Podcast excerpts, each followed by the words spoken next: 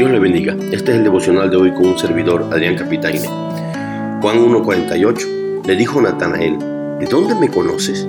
Respondió Jesús y le dijo, antes que Felipe te llamara, cuando estabas debajo de la higuera, te vi. Hoy meditaremos en esa pregunta. ¿De dónde me conoces? Vivimos en un mundo en donde es fácil engañar a las personas que está al lado del otro. Y es así porque ninguna persona tiene un conocimiento perfecto de la otra. Hasta hay un dicho que dice, caras vemos, corazones no sabemos. Pero hoy veremos que hay alguien que sí conoce todo de manera perfecta en nosotros. Primero veamos la pregunta de Natanael. Le dijo Natanael, ¿de dónde me conoces?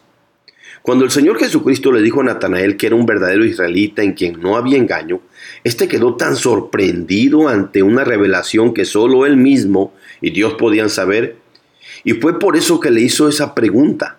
En realidad, Natanael no podía entender desde cuándo y cómo era que esa persona que le acababa de presentar su amigo Felipe supiera algo así de él. Segunda cosa, la respuesta de Cristo. Te conozco desde antes. Respondió Jesús y le dijo, antes que Felipe te llamara. De seguro es que eh, la respuesta de Cristo lo debe de haber maravillado aún más pues el Señor le deja ver que ya lo conocía desde antes que Felipe lo llamara. Y lo más probable es que ni él ni su amigo Felipe entendían lo que Cristo le estaba diciendo. Pero cuando el apóstol Juan escribió su evangelio, dijo algo que él mismo había notado, y era que Cristo conocía a todos, y no necesitaba que nadie le diera información del hombre, porque él conocía lo que había en el hombre. Juan 2, 24 y 25 lo dice. Y es que era lógico, pues Cristo era el verbo encarnado, el mismo que desde el principio es Dios, y por lo mismo tiene un conocimiento perfecto de todo y de todos.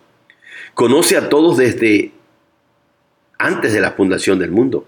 Pedro dice que fuimos elegidos según su presencia, 1 Pedro 1, 2, y eso significa que todo lo conoce previamente. El salmista creía que los ojos de Dios vieron su embrión cuando estaba siendo formado, cada parte de él en el vientre de su madre. Salmo 139, 13 al 16. Dios le dijo a Jeremías que antes que lo formase en el vientre de su madre, ya lo había conocido y lo había apartado para su servicio. Jeremías 1.5. Así que en esa respuesta de Cristo hay una profundidad teológica enorme. Tercer cosa, ya te había visto debajo de la higuera. Cristo le dijo, cuando estabas debajo de la higuera, te vi.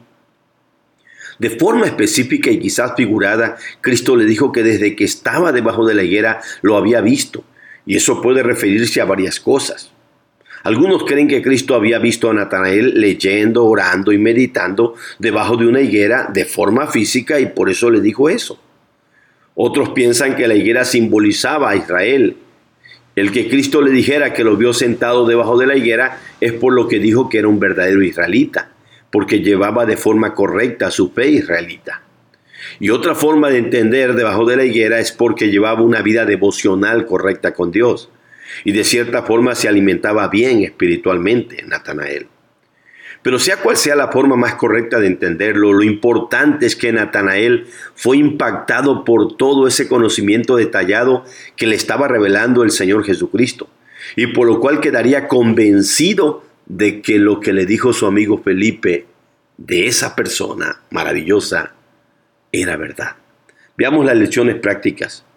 Hermanos, aunque vivamos en un mundo lleno de mentiras y donde es fácil engañar al prójimo, los cristianos sabemos que hay alguien a quien no podremos engañar nunca, porque el conocimiento que Cristo tiene de cada uno de nosotros es perfecto.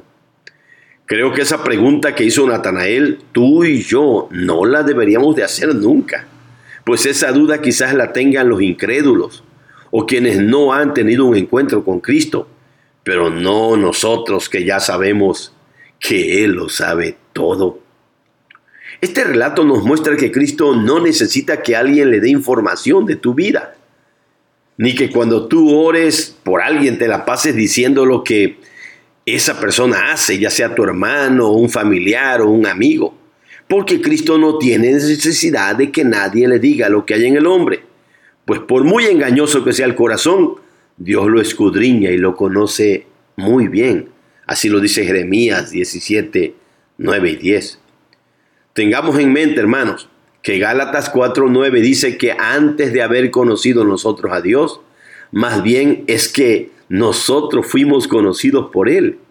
Y eso que hoy hemos aprendido con Natanael nos debe de humillar al mostrarnos el maravilloso conocimiento que Cristo tiene de nosotros.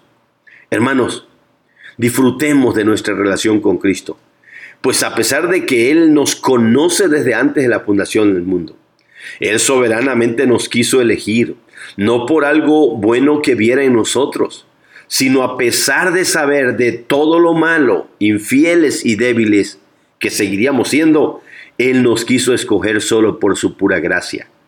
Eso es lo que significa que fuimos elegidos según su presencia, como dice 1 Pedro 1.2. Así que ten en mente que desde antes que alguien te evangelizara, que alguien te invitara al templo, que alguien te hablara de Cristo, Él ya te había visto ya te conocía desde el vientre de tu madre.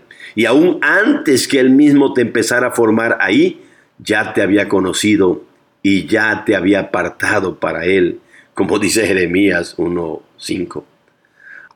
Ante todo esto, solo podemos terminar diciendo como Pablo en Romanos 11.73, oh profundidad de las riquezas, de la sabiduría y de la ciencia de Dios, cuán insondables son sus juicios e inescrutables sus caminos. Y con David, digamos en el Salmo 139, 6, tal conocimiento es demasiado maravilloso para mí, alto es, no lo puedo comprender. Dios les bendiga, mis hermanos. Dios les guarde.